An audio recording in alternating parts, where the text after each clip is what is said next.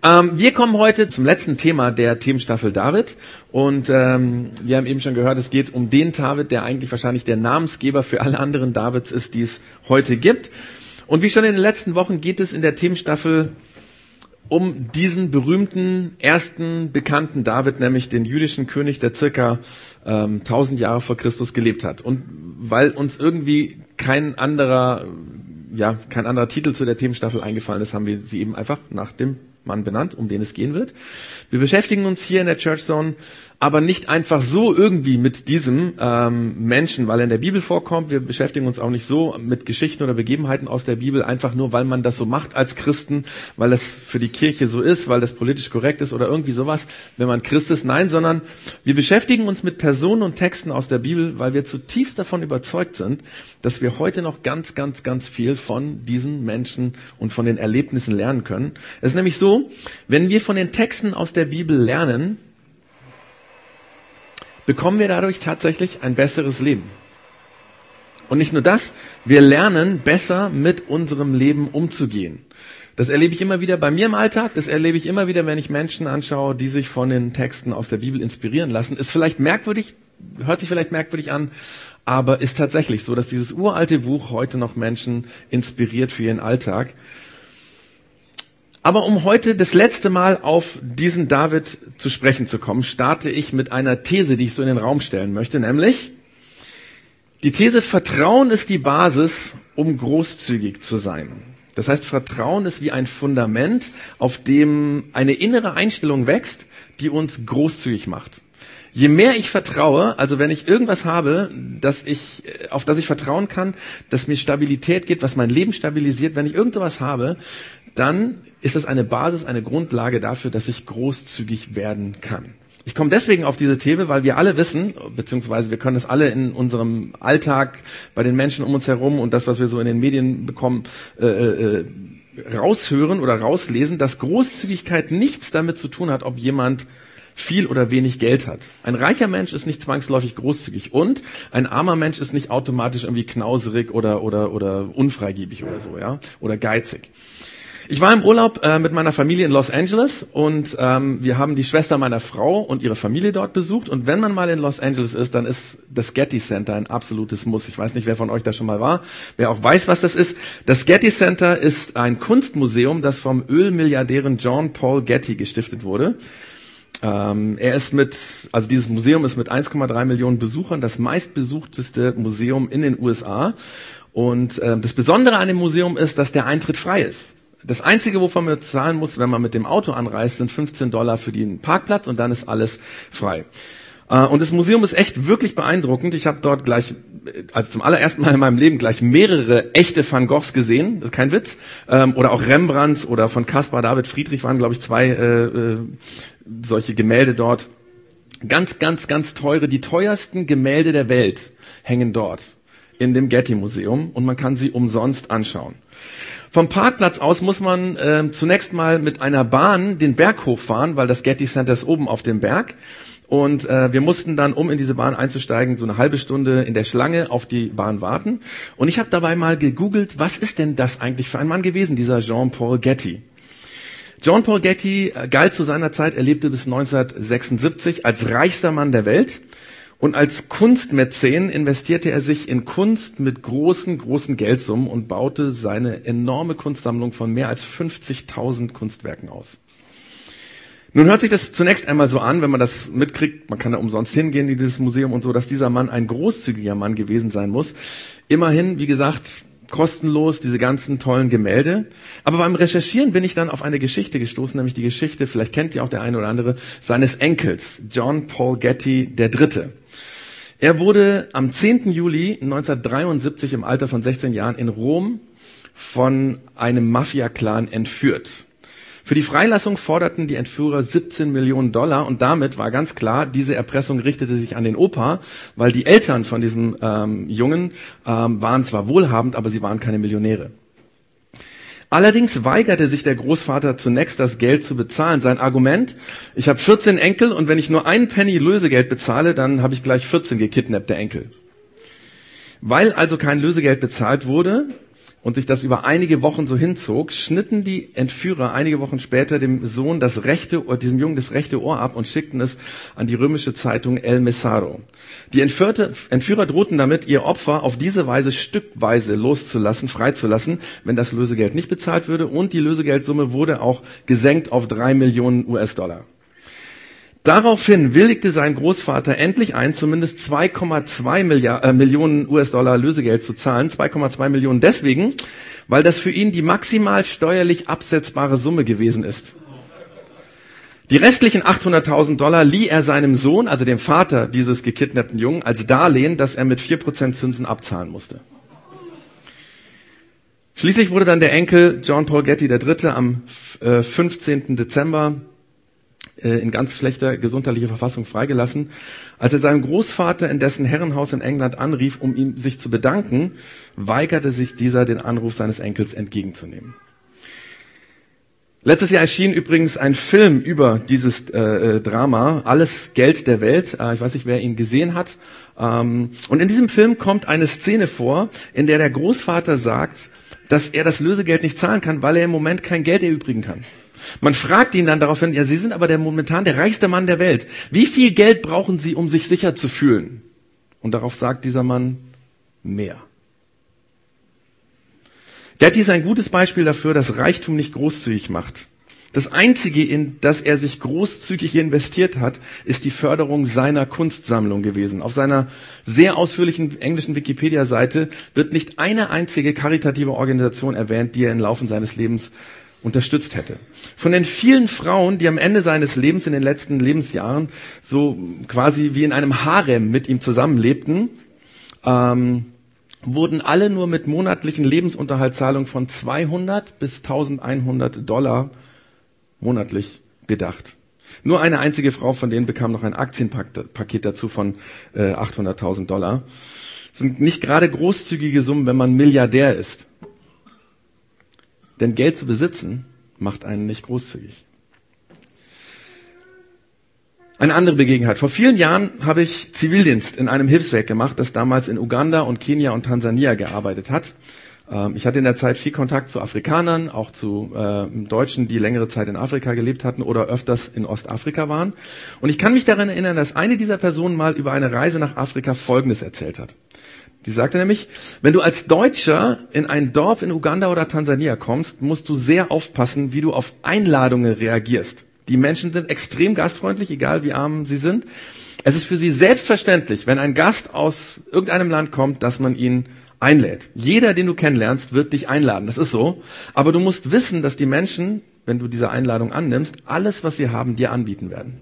Du wirst als Gast auf dem einzigen Stuhl sitzen, den sie besitzen für dich schlachten sie das einzige Schaf oder die einzige Ziege, die sie haben, und bereiten ein Festmahl vor, einfach aus Gastfreundschaft und aus Großzügigkeit.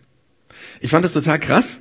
Da gibt es Menschen, die fast nichts haben, die bettelarm sind, kaum genug zum Leben, aber für ihren Gast geben sie alles her. Das war damals so ähm, in den 1980er Jahren. Ob das heute noch so ist, wo die Menschen über Internet sehen können, wie reich wir hier sind im, im Westen, das weiß ich nicht genau. Ähm, aber ich fand das krass, dass Großzügigkeit so unabhängig ist vom Geld.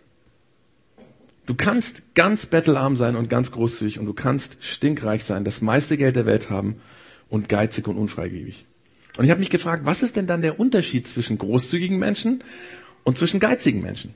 Wenn das Geld und der Besitz nicht den Unterschied ausmacht, was ist dann der Unterschied? Und ich glaube, die Antwort ist Vertrauen. Oder das Gegenteil davon, wenn jemand sich unsicher fühlt. Auch der, das ganze Geld, ja, das damals der reichste Mann der Welt, dieser Getty, hatte, hat ihm nicht das Gefühl der Sicherheit gegeben. Und das Abstruse, das ist, das ist ja völlig abstrus, ja. Er dachte tatsächlich, mehr Geld könnte ihn noch sicherer machen. Aber Geld ist materiell. Man kann materiellen Dingen nicht wirklich vertrauen, weil Vertrauen ist ein Beziehungsbegriff. Und auch wenn Gastfreundschaft und, und, und äh, in Uganda und Tansania ganz tief in der Kultur verwurzelt ist, die Menschen haben genau das Vertrauen gehabt, was der Getty gebraucht hätte, um großzügig zu sein.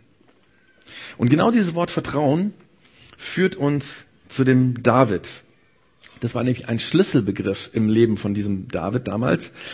Als bedeutungsloser Schäferjunge hatte er gelernt zu vertrauen. Beim Weiden seiner Schafe wurde diese Schafsherde mal von einem Löwen, mal von einem Bären angegriffen und er hat erlebt, wie er gerettet wurde von diesen äh, wilden Tieren. Mit 15 Jahren stand er vor dem damals stärksten Krieger der feindlichen Truppen der Philister.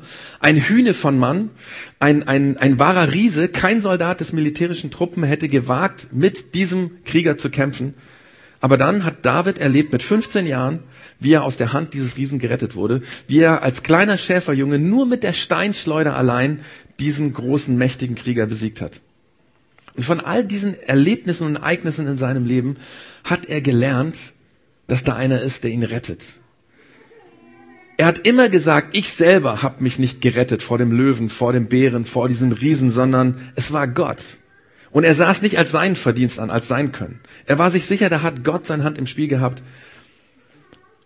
Und deswegen hat er später einmal den Satz aufgeschrieben, den wir ganz am Anfang von dieser Themenstaffel uns schon mal angeschaut haben, in der Predigt, die der Frank damals gehalten hat, Anfang September nämlich, dass er gesagt hat, in dich her setze ich mein Vertrauen und meine Hoffnung liegt in dir. In dich her, und mit Herr meint der Gott, setze ich mein Vertrauen, meine Hoffnung liegt in dir. Das ist das Lebensmotto von dem David gewesen. Aber weil es nicht immer so ganz leicht ist, so zu leben, vor allem dann, wenn schwere Zeiten kommen, hat auch David immer wieder mal versucht, sein Schicksal selbst in die Hand zu nehmen. Ja? Ähm, als er zum Beispiel auf der Flucht von dem damaligen König Saul war, vertraute er auf seine eigene Klugheit und er versuchte unentdeckt unterzutauchen mit katastrophalem Ergebnis. Denn sein Plan führte dazu, dass 38 Priester mit ihren Familien umgebracht wurden, hingemetzelt wurden. Ein ganzes Dorf wurde ausgerottet.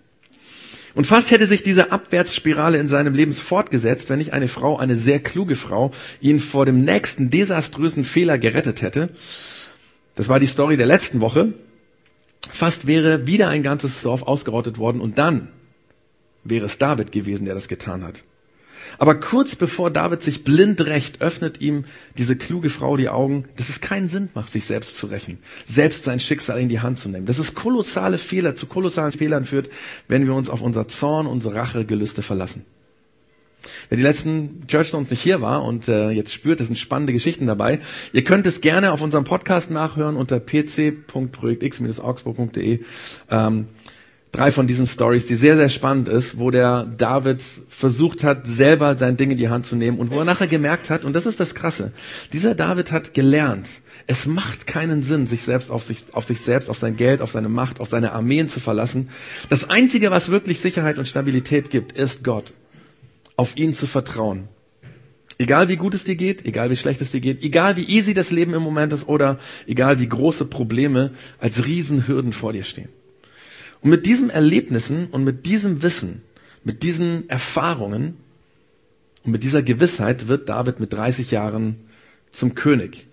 Zuerst von der Provinz Judäa und sieben Jahre später König von ganz Israel. Im zweiten Buch Samuel steht dazu, im Kapitel 5, wir schauen uns das kurz an, aus allen Stämmen Israels kamen Gesandte zu David nach Hebron und sagten zu ihm, wir sind dein Volk und gehören zu dir. Schon damals, als Saul noch König war, bist du es gewesen, der Israels Herr in dem Kampf geführt und siegreich wieder zurückgebracht hast. Zu dir hat der Herr gesagt, du bist der Mann, der mein Volk Israel weiden soll. Du bist der Herr, der mein Volk Israel weiden soll, wie ein Hirte seine Schafe. Dich habe ich zum neuen König über Israel bestimmt.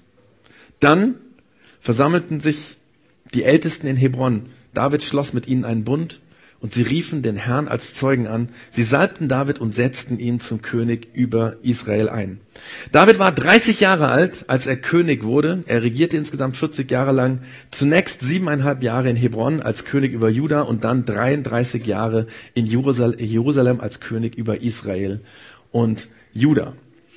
So wird also König David quasi in sein, oder dieser, König, dieser David in das Königsamt eingeführt. Und ähm, genauso wie sein Lebensmotto machte er dann auch zu seinem Regierungsmotto dieses In dich, Herr, setze ich mein Vertrauen und meine Hoffnung liegt in dir. Das heißt nicht, dass der David ab diesem Zeitpunkt keine Fehler mal gemacht hätte. Er wurde tatsächlich auch kein Übermensch, ja, so ein Überflieger, der alles, alles gut und richtig macht.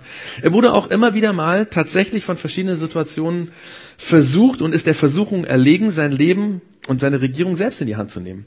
Aber meistens waren es genau die falschen Entscheidungen, die er dann getroffen hat, die er nachher ganz, ganz arg bereut hat. Und nach jedem dieser Fehler kam er wieder zurück und sagt, nein, es gibt nur einen, auf dem du vertraust. Und deine Regierungsgeschäfte solltest du Gott anvertrauen und nicht deinem eigenen Wissen und deiner Weisheit und deiner Macht. Wir können das übrigens nachlesen in ganz unterschiedlichen Texten in dem vorderen Teil der Bibel. Der nennt sich Altes Testament. Das ist auch die Bibel der Juden, die sie bis heute als Bibel haben. Da gibt es ähm, historische Berichte über die Regierung von David. Zum Beispiel im zweiten Buch Samuel. Ähm, diese Berichte, die dort äh, über das Leben da sind, sind ein bisschen persönlich gehalten, geben so ein bisschen Einblick in sein Herz, in sein Innenleben.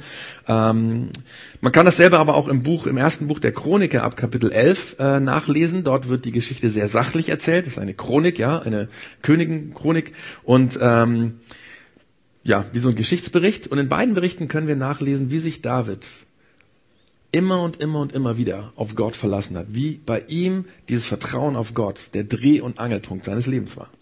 Zusätzlich zu diesen beiden historischen Berichten gibt es in der Bibel noch eine Liedersammlung, in der sehr viele Lieder von David aufgenommen wurden. Das sind die sogenannten Psalmen. Hast du bestimmt schon mal gehört. Mm, die Psalmen stehen im Alten Testament, also auch in diesem ersten Teil der Bibel, auch in diesem äh, dieser Bibel der Juden.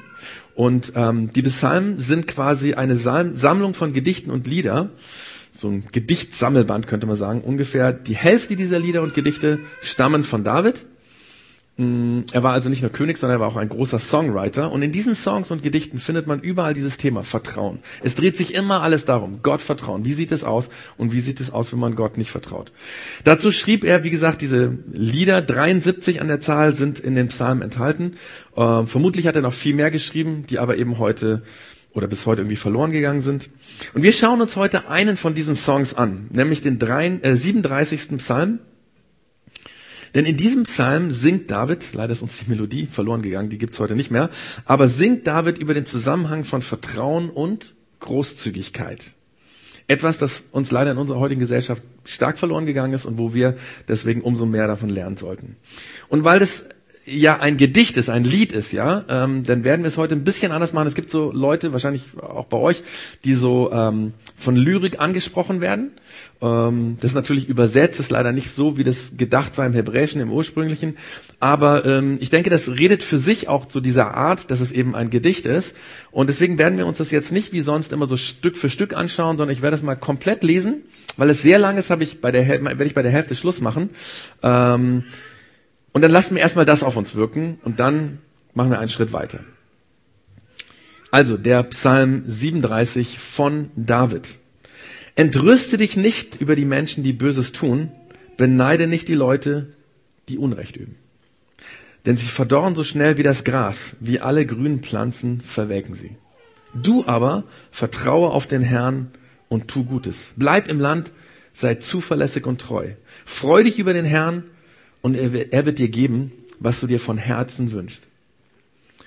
Lass den Herrn deinen Weg bestimmen, vertraue auf ihn und er wird handeln. Er wird deine Rechtschaffenheit erstrahlen lassen wie das Morgenlicht und dein Recht leuchten lassen wie die Mittagssonne. Überlass dich ruhig dem Herrn und warte, bis er eingreift. Gerate nicht in Zorn über den, der auf seinem bösen Weg auch noch Erfolg hat. Über einen Menschen, der seine finsteren Pläne in die Tat umsetzt. Sag dich los vom Zorn. Leg deine Wut ab. Lass dich von deiner Entrüstung nicht beherrschen. Es führt nur zum Bösen. Denn die Übeltäter werden ausgerottet, aber die ihre Hoffnung auf den Herrn setzen, werden das Land als Besitz erhalten. Nur noch kurze Zeit, dann ist der Gottlose nicht mehr da. Du schaust dich nach ihm um, aber da ist niemand mehr. Doch die Friedfertigen werden das Land als Besitz erhalten. Sie werden sich freuen an einer Fülle von Frieden und Glück. Der Gottlose schmiedet zwar seine Pläne gegen den, der nach Gottes Willen lebt, gehässig fletscht er die Zähne gegen ihn, aber der Herr kann darüber nur lachen, denn er sieht den Tag des Gerichts kommen. Die gottlosen Gewalttäter ziehen ihr Schwert und spannen den Bogen, um den Wehrlosen und Armen umzubringen und um aufrichtige Menschen niederzumetzeln. Aber ihr Schwert wird in ihr eigenes Herz dringen und ihr Bogen werden zerbrechen. Der geringe Besitz eines Menschen, der nach Gottes Willen lebt, hat größeren Wert als der Reichtum von vielen Gottlosen. Denn die Macht der Feinde Gottes wird zerbrochen, denen aber, die nach Gottes Willen leben, ist der Herr Stütze und Halt. Der Herr kennt die Zukunft der rechtschaffenen Menschen. Er gibt ihnen ein Erbe, das sie für immer besitzen werden. Selbst eine schlimme Zeit stürzt sie nicht ins Elend, auch während einer Hungersnot werden sie noch satt. Doch die Gottverachten werden umkommen. Und die Feinde des Herrn sind so vergänglich wie die Pracht der Wiesen. Also der echte Wiesen, nicht der Wiesen in München. Ne? Ähm, ja, sie schwinden dahin, sie vergehen wie Rauch. Während der Gottlose borgt und nicht zurückzahlt, ist der Mensch, der nach Gottes Willen lebt, großzügig und gibt. Denn die unter dem Segen des Herrn stehen, erhalten das Land als Besitz. Aber die unter seinem Fluch stehen, werden ausgerottet. Es ist ein Geschenk des Herrn, wenn die Schritte eines aufrichtigen Menschen fest und sicher werden. An seinem Weg hat der Herr gefallen. Wenn ein solcher Mensch einmal hinfällt, bleibt er nicht hilflos liegen, denn der Herr hält ihm an der Hand. Ob damals, als ich jung war oder heute im Alter, niemals habe ich erlebt, dass ein Mensch, der sich an Gottes Gebote hält, völlig verlassen gewesen wäre. Niemals mussten seine Kinder um Brot betteln. Im Gegenteil, den ganzen Tag ist er barmherzig und leid anderen. Noch seine Nachkommen werden durch ihn gesegnet sein. Also, lass alles Böse, tu das Gute. So wirst du für immer im Land wohnen. Soweit mal dieses Gedicht ein uraltes Gedicht von dem David. Und ähm, es geht sich hier um Vertrauen. Ihr habt es gemerkt, ja. Ähm, gleich am Anfang in der Zeile 5 des Gedichtes steht, du aber vertraue auf den Herrn und tu Gutes. Und wie in jedem guten Gedicht benutzt David im Laufe des Psalms unterschiedliche Begriffe für auf Gott vertrauen oder auf den Herrn vertrauen. Mit Herrn ist immer Gott gemeint. Ähm, sonst wäre es ja langweilig, wenn immer gesagt, wenn du auf Gott vertraust, wenn du auf Gott vertraust, wenn du. Deswegen braucht er unterschiedliche Begriffe. Wenn wir uns jetzt den Text mal nochmal als Ganzes ansehen, dann ist es so, also keine Angst, du musst das jetzt nicht lesen, ja. Ähm, ist auch nicht dafür gedacht, sondern ich will mal zeigen, er hat erstmal zweimal nennt er denjenigen, der auf Gott vertraut. Ähm, und dann braucht er eben unterschiedliche Begriffe dafür. Einmal sagt er jemand, der sich an Gott freut, an, an diesen zwei Stellen so. Ähm, einmal benutzt er den Begriff Gott seinen Weg bestimmen lassen, also jemand, der Gott seinen Weg bestimmen lässt. Oder er schreibt einmal jemand, der sich ähm, dem Herrn überlässt. Das ist das nächste. Oder er sagt auch mal, die Friedfertigen, ja, die Friedfertigen, das sind die, die auf Gott vertrauen. Oder er sagt auch, die, die auf Gott vertrauen, sind die, die nach Gottes Willen leben. Das sagt er gleich viermal. Und dann sagt er nochmal, das ist ein rechtschaffener Mensch, wenn er auf Gott vertraut. Oder ein aufrichtiger Mensch, kommt nochmal vor. Und dann sagt er auch, jemand, der auf Gott vertraut, das ist der, der sich an Gottes Gebote hält. Und er ist der, der unter Gottes Segen ist. Also diese markierten Stellen ist da, wo er über diese Leute redet, die Gott vertrauen. Ähm, der ganze Psalm dreht sich darum. Und an den Stellen, die jetzt quasi nicht markiert sind, da stellt er dieses Leben dessen, der auf Gott vertraut, dem gegenüber, der eben nicht auf Gott vertraut. Und jetzt ganz, ganz, ganz wichtig. Man könnte jetzt denken, das ist so fast ein bisschen arrogant, denn er sagt, wenn du auf Gott vertraust, ist es so, und wenn nicht, dann bist du böse und so weiter. Aber man muss wissen, der David bezieht das nicht so auf die anderen, sondern er sagt, hey, ich weiß das aus meinem Leben. Ich habe Momente in meinem Leben gehabt, da habe ich mich nicht auf Gott verlassen. Da bin ich irgendwie mit meiner Klugheit durchgebrannt und es ist immer desaströs geändert. Ja, also er, er, er zeigt nicht auf die Bösen und sagt, die Bösen, ja, da wird es ganz, ganz schlimm sein, weil die nicht auf Gott vertrauen, er sagt, ich habe nicht auf Gott vertraut und mach meine Fehler bitte nicht. Deswegen vertraue auf Gott und du wirst sehen, dass du Erfolg hast, dass es weitergeht, dass es gut ist, dass es dir gut tut in deinem Leben. Das mal so als Überblick über diesen Psalm, dieses Gedicht von David, lohnt sich auf jeden Fall, das ähm, nochmal durchzulesen. Vielleicht nimmst du dir heute mal zehn Minuten heute Nachmittag, setz dich in die Sonne und liest nochmal diesen Psalm und lässt das auf dich wirken. Weil ich glaube, da ist ganz viel Kraft drin. Das ist ganz viel steht zwischen den Zeilen, was dir wahrscheinlich so beim ersten Mal nicht aufgefallen ist. Aber kommen wir zurück zu unserem Thema Vertrauen und Großzügigkeit. Was sagt David hier zum Thema Großzügigkeit und Umgang mit Besitz und Geld? Was hat er in seinem Leben dazu gelernt? Vers 16 schreibt er folgendes. Der geringe Besitz eines Menschen, der nach Gottes Willen lebt, hat größeren Wert als der Reichtum von vielen Gottlosen.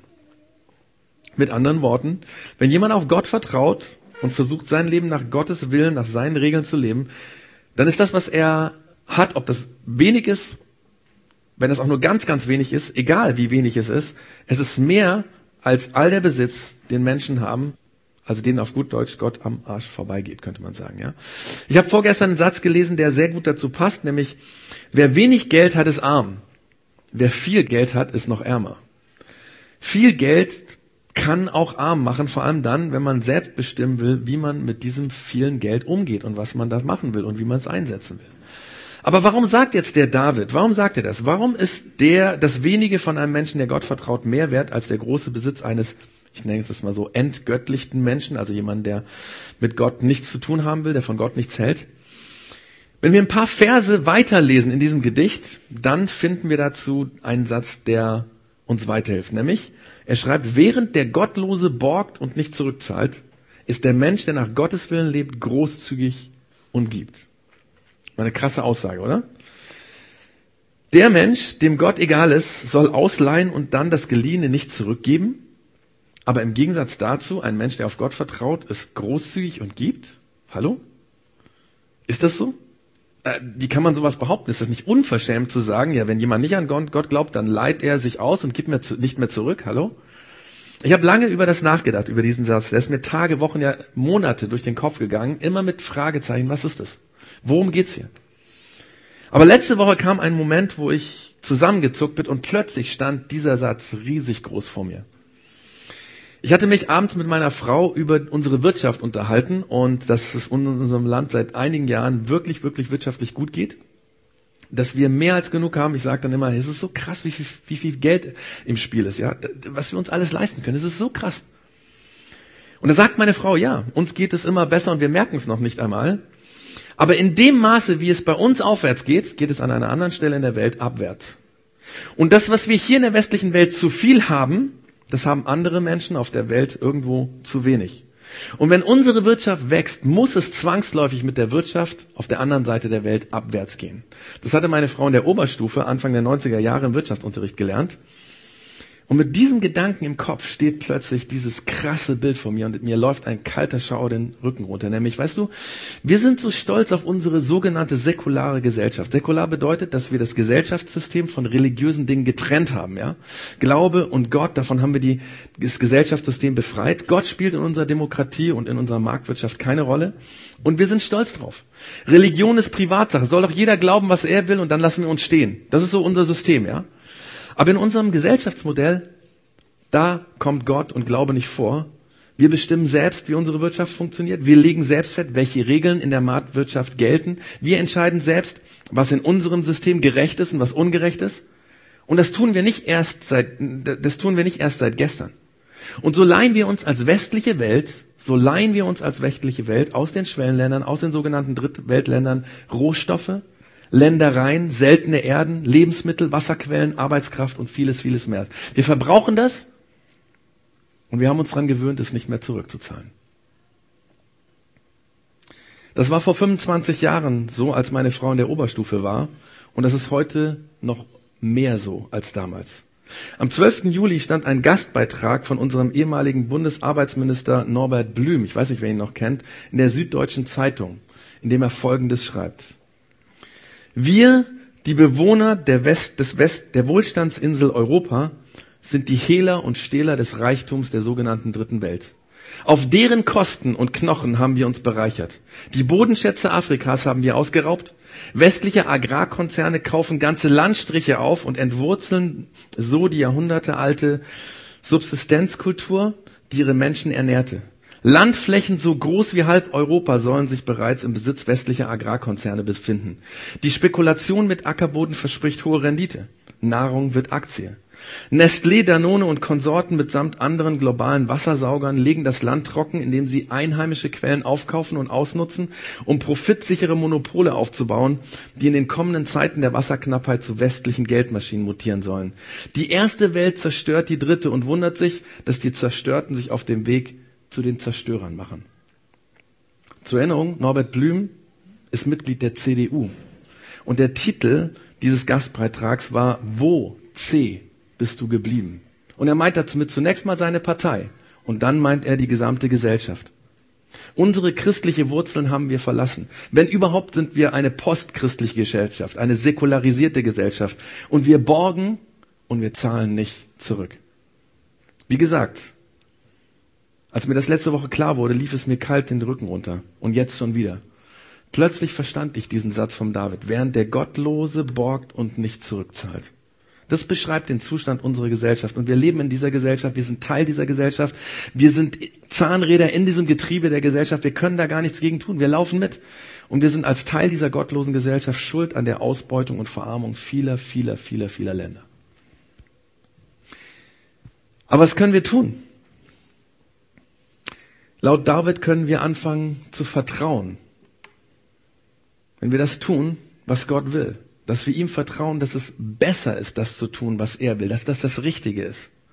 Und wenn wir bei diesem Satz von dem David bleiben, dann fängt das damit an, dass wir großzügig werden.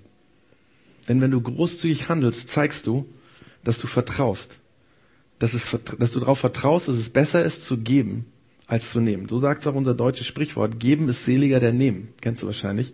David würde sagen, hör auf. Hör auf, auf dein Geld und deinen Besitz und deinen Wohlstand zu vertrauen. Wenn du so lebst, dann borgst du und gibst nicht mehr zurück. Dann nimmst du dir, was dir nicht gehört. Dann behältst du für dich, ohne zu teilen, ohne zu geben, weil du glaubst, es gehört dir. Aber ganz ehrlich, alles, was wir haben, ist doch nur geliehen, oder? Weil wir alles eines Tages, spätestens wenn wir sterben, es wieder loslassen müssen. Selbst der alte Getty musste alles loslassen, als er 1976, drei Jahre nach dem Geiseldrama von seinem Enkel, starb. Keinen Cent, kein Gemälde, kein Kunstwerk konnte er mitnehmen, nicht einmal sein Museum.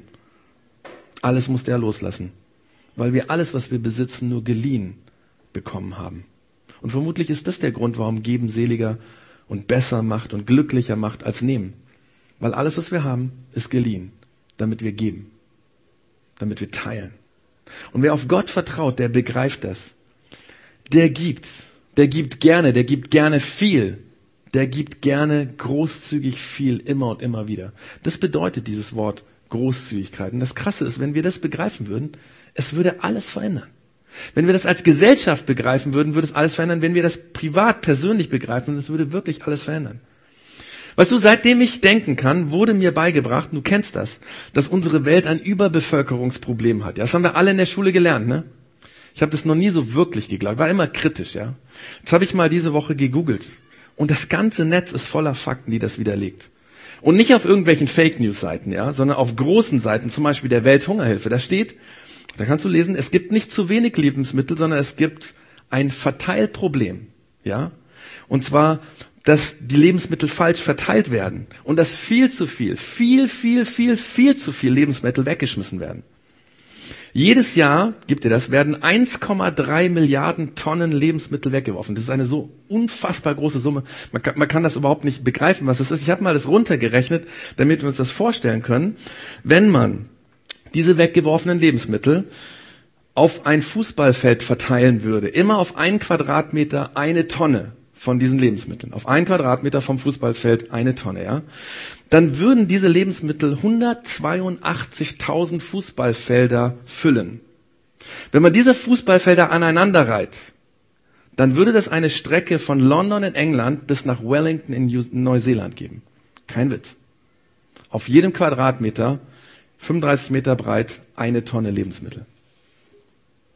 Dabei werden nur 55 Prozent aller Lebensmittel, die es auf dieser Welt gibt, die wachsen, äh, überhaupt als Nahrung gebraucht. 45 Prozent braucht man als Tierfutter. Da könnte man auch sagen, gut, die Tiere dienen dann ja auch dem Menschen, ja, als Energiegewinnung und für alle möglichen anderen Dinge.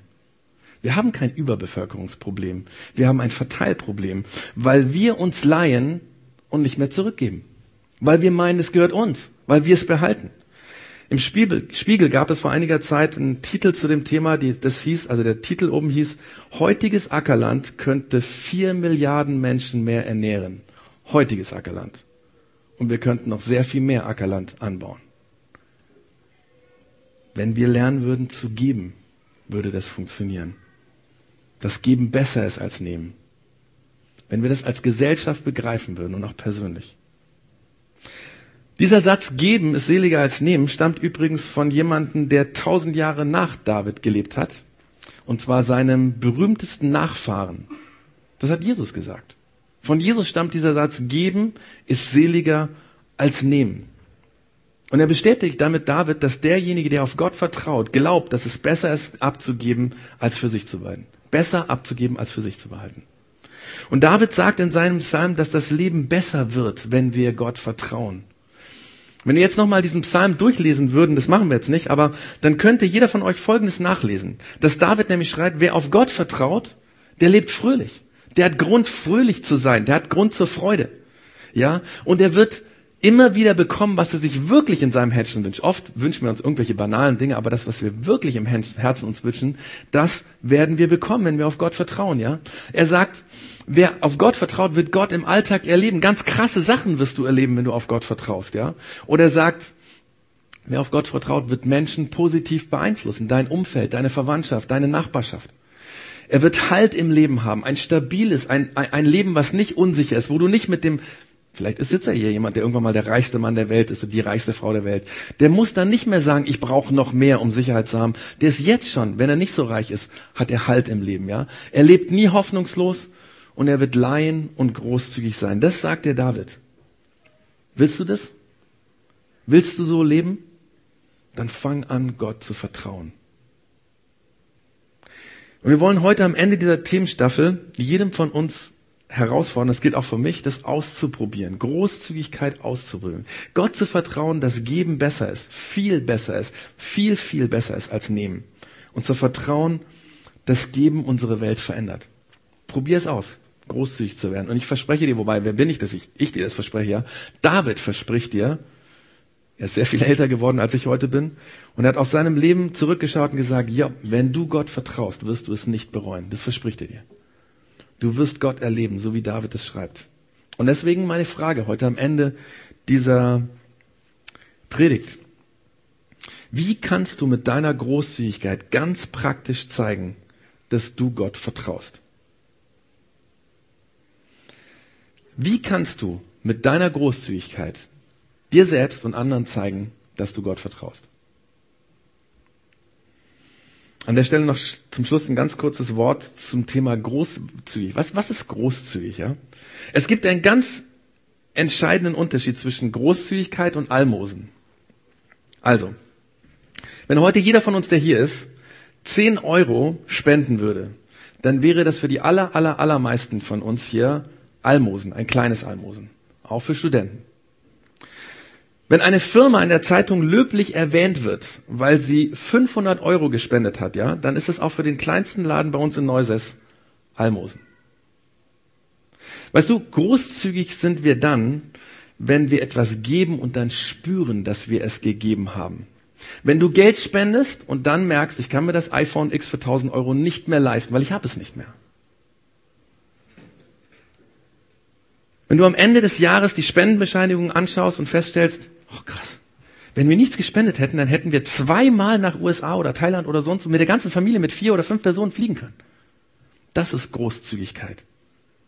Wenn ich mir nicht mehr leisten kann, was eigentlich mein Lebensstil hergibt, wenn es weh tut, wenn ich es spüre. Und Leute, glaubt mir, so verändert man diese Welt. Denn Menschen, die unsere Welt nachhaltig positiv verändert haben, das waren immer Menschen, die gegeben haben und es hat ihnen wahnsinnig wehgetan. Es war nicht einfach. Ihr Geld, ihre Zeit, ihr ganzes Leben haben sie geopfert für andere, um zu helfen. Und es hat wehgetan. Das war Verzicht. Und das ist Großzügigkeit. Nächste Church Zone. In zwei Wochen wird Lucky Moyo uns besuchen. Lucky äh, war schon ein paar Mal hier, ist Pastor und Leiter einer Hilfsorganisation in Simbabwe. Simbabwe ist eines der ältesten, äh, ärmsten Länder der Welt. Und Lucky hat in Deutschland studiert, vor vielen Jahren, und er hätte als Ingenieur hier bleiben können. Aber er hat all seinen Wohlstand und seine Perspektive hier in Deutschland weggegeben, um Menschen in seinem verarmten Land, wo er herkommt, zu helfen. Deswegen ist er zurückgegangen nach Zimbabwe und glaubt mir, das hat wehgetan. Lucky wird in zwei Wochen hier seine Arbeit vorstellen. Ich habe mir gedacht, hey, stell dir vor, wir könnten ihm 1000 Euro mitgeben, weil wir in den zwei Wochen, jeder von uns lernt, großzügig zu sein und zusammenzulegen. Dann müssten es vielleicht sogar zwei oder 3000 Euro sein. Oder wir sind gerade dabei zu planen und zu prüfen, letztes äh, Mal letzten Sonntag hier war und auch im Forum von uns war. Wir hatten äh, Projekt Forum letzte, äh, letzte Woche. Äh, wir planen gerade einen zweiten Pastor bei uns 2019 einzustellen, der erstmal mit einem Minijob einen Tag pro Woche anfängt, weil mehr können wir uns nicht leisten. Ähm, wir haben da, wie gesagt, im Forum darüber informiert und wir haben auch jemanden gefunden, der das machen würde. der gerne bei uns anfangen würde, der sehr gut mich ergänzen würde, ja. Wir haben das noch nicht fix entschieden, aber stell dir vor, stell dir vor, wenn wir im Februar oder März 2019 diese Stelle schaffen, hätten wir 15.000 oder 20.000 Euro, weil jeder von uns großzügig gegeben hat, um zu sagen, jo, dann können wir den nächsten Schritt machen. Wie geil wäre das denn? Dann könnten wir ihn wahrscheinlich mit zwei Tagen pro Woche einstellen oder so. Oder mehr. Oder andere Projekte, ja, Patenkinder in Südamerika, in Asien, in Afrika. Es gibt so viele Organisationen, wo die wirklich gute Arbeit machen, wo du dich investieren kannst. Ich habe einen Freund, kein Witz. Die haben 20 Patenkinder in Indien, weil er sagt, das kann ich mir leisten. Ich meine, ein Kind kostet 30 Euro im Monat oder 50 Euro. Hallo? Er hat einen guten Job. Oder Flüchtlingshilfe hier in Augsburg kann man sich auch investieren. Oder medizinische Arbeit von Humedica und so weiter und so weiter. Es gibt so viele Organisationen. Was könnte alles passieren, wenn du und ich, wenn wir glauben würden, wenn wir wirklich glauben würden, wenn wir vertrauen würden, nicht nur mit Worten, mit Taten, dass es wirklich besser ist zu geben als zu nehmen. Übrigens, falls du nicht an Gott glaubst und vielleicht bist du hier und bist Atheist oder Agnostiker oder keine Ahnung. Ja, erstmal finde ich es krass, dass du mir bis zum Schluss zugehört hast, weil äh, das Thema Geld, das ist ja nicht so ganz einfach. Ne? Äh, Respekt, ist echt cool. Ähm, aber ganz entspannt, ja. Dieses Thema, wenn du Atheist bist, wenn du nicht an Gott glaubst, ist einfach ein Vorschlag. Du kannst prüfen, ob das für dich gut ist, zu geben, großzügig zu werden und so weiter. Ja, ganz, ganz easy. Ähm, ähm, vielleicht probierst du es auch aus. Du sagst, ich probiere mal aus, großzügig zu sein und vielleicht, wenn hier gesagt wird, du erlebst Gott, mal sehen, wenn es ihn gibt. Ja, könntest du machen. Aber für alle von uns, die Christen sind, ist das nichts, was wir vielleicht tun könnten, sondern das hat Jesus gesagt. Geben ist besser, ist seliger, hilft mehr macht dich reich. Vertrauen auf Gott, das ist der Kern vom Glauben. Und wenn du an Gott glaubst, wenn du Christ bist, dann ist das was, was Jesus vorgelebt hat, was viele, viele Christen vorgelebt haben. Ich meine, eigentlich ist es so, ja, dass das Gottvertrauen von Menschen, die dem Beispiel von Jesus folgen, seit 2000 Jahren daran erkannt wurde, dass sie großzügig sind. Und dass sie viel gegeben haben. Deswegen fang an, gerne und oft und viel zu geben. Es lohnt sich. Und dann, und jetzt komme ich zum Titel von der heutigen Predigt, reich sein, dann wirst du wirklich reich sein. Das macht wirklich reich, zu geben, zu helfen. Und du wirst merken, das ermutigt dich, das baut dich auf. Und du sagst, ja, wieder ein Patenkind, wieder jemand, der mich geholfen hat, wieder jemand, wo es weitergeht.